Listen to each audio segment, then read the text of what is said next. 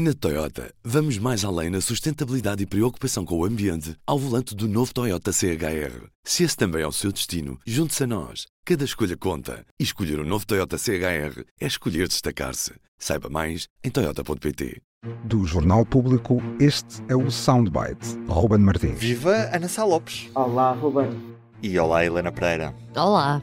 Hoje temos um som do Ministro das Finanças, Fernando Medina. Creio que partilho com milhões de portugueses eh, de terem a expectativa de um esclarecimento muitíssimo rápido de toda a situação que abrange os envolvidos eh, nesta operação e, em particular, aquilo que me parece absolutamente essencial, que é uma clarificação o mais rápido possível do que, do que aquilo que ficou escrito num parágrafo da Procuradoria-Geral da República relativamente ao, ao Primeiro-Ministro.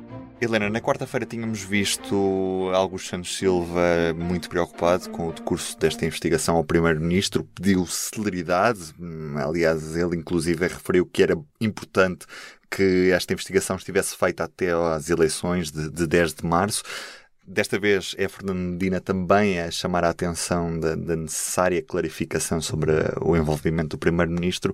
O PS está preocupado que o inquérito se prolongue por muito tempo e o nome do Primeiro-Ministro fique na lama por muito tempo, ou não é isso que está em causa? Está preocupado, está preocupado. O que eu não percebo é, afinal, o que é que pretende com estas declarações. Eu lembro-me que na semana passada, na Comissão Política, António Costa pediu ao PS que não caísse na armadilha de se fazer queixinhas, ou, por assim dizer, do Ministério Público. E ontem, ontem, ontem, ontem, à noite, vimos Augusto Santos Silva, presidente da Assembleia da República, realmente dizer, não só pedindo celeridade à justiça, uh, como Fernando Medina, que ouvimos agora. Fernando Medina o que é que pede? Pede que a justiça, a justiça seja rápida, uh, e isso parece-me mais ou menos razoável, não é? Toda a gente quer que a justiça seja rápida. Um, agora, Augusto Santos Silva uh, parece, parece mais grave, porque o que ele veio dizer foi que houvesse uma definição no dia 10 de março, que é o dia das eleições. A declaração do, do Santos Silva foi mais longe. E eu, para te dizer, não percebo porque lá está, se isto começa com, com António Costa a fazer um aviso interno de que não vamos cair na armadilha de quê? Da cabala, daquilo que ficou conhecido em 2004, quando foi o processo 2003, da Casa Pia. 2003, 4. 2003. 2002. Sim o processo da Casa Pia que envolvia não atos que tivessem a ver com a governação e em que houve muitas pessoas do PS que se queixaram, houve vários ataques duros ao Ministério Público e depois no, o tempo revelou que realmente também houve vários erros da investigação. E portanto António Costa veio fazer este aviso e depois disso temos principalmente eu aqui colocaria, eu aqui distinguia Santos Silva de Fernando Medina, porque Fernando Medina foi mais comedido Agora não percebo, é, houve alguma mudança. E isso eu não sei responder. Alguma coisa mudou no PS. E isso eu não sei responder. Ana, o que é que mudou no PS? Eu acho que o PS quase todo eh, está neste momento a achar que houve um golpe de Estado. Quando eu digo quase todo, digo muitas figuras que não estão a dizer em voz alta, muitos apoiantes, muito eleitorado está convencido que a justiça criou um golpe de Estado. Mas tanto António Costa como Fernando Medina não foram por aí. Eu não, também estou de acordo com a Helena. A parte Santos Silva foi muito mais próximo dessa teoria que está a alastrar dentro do Partido Socialista, mas não dos seus dirigentes, nem do Pedro Santos, nem do Zé Luís Carneiro, nem de pessoas que se preparam para, para uma corrida interna. O próprio António Costa não o fez, e, e, aliás, só para recordar uma coisa do passado, a primeira pessoa a distanciar-se da teoria da cabala foi enunciada pelo próprio Ferro Rodrigues, que era o líder do PS na altura, foi António Costa. Deu uma entrevista à Renascença Público, já na época havia entrevistas à Renascença Público, onde fez uma entrevista notável, lembro-me perfeitamente na altura em que ninguém tinha, ninguém estava com sangue frio. António Costa foi capaz de ter sangue frio e numa altura muito difícil, muito, muito, muito difícil. Não quer dizer que tenha tido sangue frio muitas das suas intervenções recentes, mas nessa de há 20 e poucos anos teve. E, e o, PS comete um enorme erro se for uh, repetir a teoria da cabala, que comete um, um, enorme erro porque independentemente uh, do Ministério Público já ter já vai no terceiro erro uh, identificado no processo, aquele parágrafo é totalmente absurdo, o tal que agora ficamos a saber que foi escrito exatamente pela mão da Procuradora-Geral da República, que mantém um silêncio de uma. Custa-me dizer isto, mas aparece quase uma nulidade para eh, exercer aquele cargo. Parece que não tem noção, até a maneira como redige o parágrafo, mal escrito. Eh, não sei como é que, não sei como é que António Costa e Marcelo Rebelo Sousa se lembraram daquela figura para ocupar um cargo daquela dimensão. Sinceramente, eh, é quase revoltante perceber a falta de noção, a falta de noção política achavam que podiam escrever aquilo e continuar tudo como estava, que aquilo não tinha consequências políticas. Eh, não têm a mínima noção de, de, de, de como é que como é que as coisas funcionam, enfim.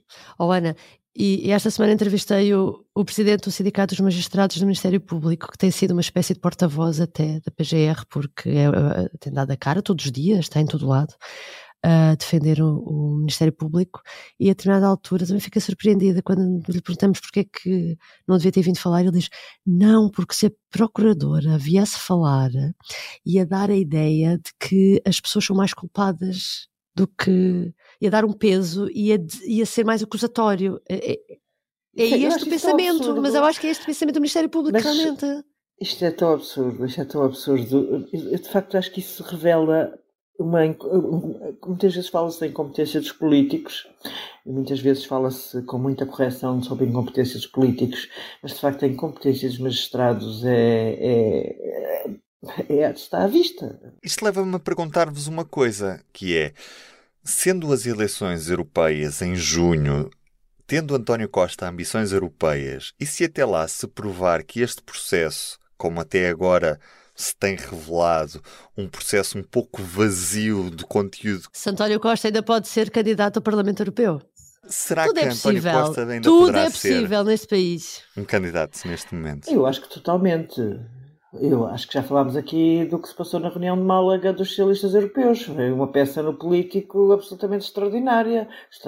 É, a peça do político diz mesmo que eles estavam à espera que António Costa fosse o presidente do Conselho Europeu, que era o candidato óbvio, e que de repente isto baralhou as contas aos socialistas europeus. Estão um bocadinho de cabeça perdida porque não têm candidato neste momento. E inclusive as notícias do, da troca do António Costa Silva numa das escutas foram muito badaladas em Bruxelas precisamente por essa razão, porque de certa forma tiraram algum peso a este, a este caso e, e deram um novo fogo a António Costa, por muito que tenha passado um pouco despercebida por cá essa situação. Isso é muito interessante. Eu acho que já é, de facto é, a nossa justiça é muito imprevisível, mas não excluía que até que até isto vai ser discutido o, o cargo, portanto o Charles Michel acaba o seu mandato em dezembro. Há algum tempo. Ainda falta, sim há algum tempo para, para, a Justiça concluir que António Costa não andou a fazer tráfico de influências, que são os, pelo menos estou a falar dos crimes que se mantiveram de pé, eh, segundo o juiz de instrução.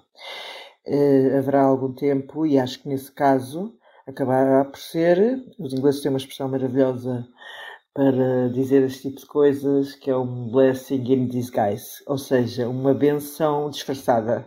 Uh, no sentido, isto que está a correr, obviamente que é uma coisa péssima para António Costa, mas sabendo que ele vivia naquele, naquele transe interno de querer ser Presidente do Conselho Europeu, mas depois não podia abandonar o país, porque o Marcelo se convocava eleições, e aquilo era um transe, uma, quase um problema pessoal, grave. Obviamente que ele queria ir para Presidente do Conselho Europeu e fará de certo se chegar lá a um excelente cargo. Uh, uh, e esse transe acabou. Portanto, se até dezembro, novembro, dezembro, outubro, eh, bem, nós esperemos que seja antes. Esperemos todos que este problema esteja resolvido, esta questão relativamente ao Primeiro-Ministro esteja resolvida antes, porque até, quer dizer, não. não até porque em março temos eleições. E o PS partir para eleições com isto, com esta nuvem em cima, eh, já não estou a falar, eh, obviamente que António Costa fez mais escolhas quando escolheu para chefe de gabinete o antigo assessor económico de José Sócrates e tem culpas no cartório e de, também da relação que ele tinha com o melhor amigo, uma relação não oficial que abriu, abriu o aso a todas as suspeitas e agora algumas. Agora, eu penso que que não vai dar em nada o que está a passar com António Costa, que aquelas frases da Procuradora mal descritas, inclusive, sugerem que alguém disse, alguém disse que disse que disse, e ela resolveu abrir um inquérito que alguém disse que disse que disse, e não sei se pesou bem as, as afirmações. Mas penso que isto vai acabar, não sei se estou a ser excessivamente otimista, mas provavelmente vai ser blessing in disguise. Provavelmente António Costa poderá vir a ser o próximo Presidente do Conselho Europeu, se tudo isto ficar esclarecido a tempo da substituição de Charles Michel. Vamos, vamos ver também se o nosso fim de semana está abençoado pela tranquilidade na atualidade política ou se somos chamados para um episódio de emergência. Esperemos que a crise política tenha assim um momento de acalmia neste fim de semana para retomarmos em força na segunda-feira. Estamos a precisar de acalmia. Beijinho, um beijinho, Deus, obrigado e bom fim de semana. Beijinho, Helena. Bom fim de semana. O Soundbites é um programa de Ana Salopes, Helena Pereira e Ruben Martins. A música original é de Ana Marques Maia. Siga o podcast na sua aplicação preferida para não perder os novos episódios. O público fica no ouvido.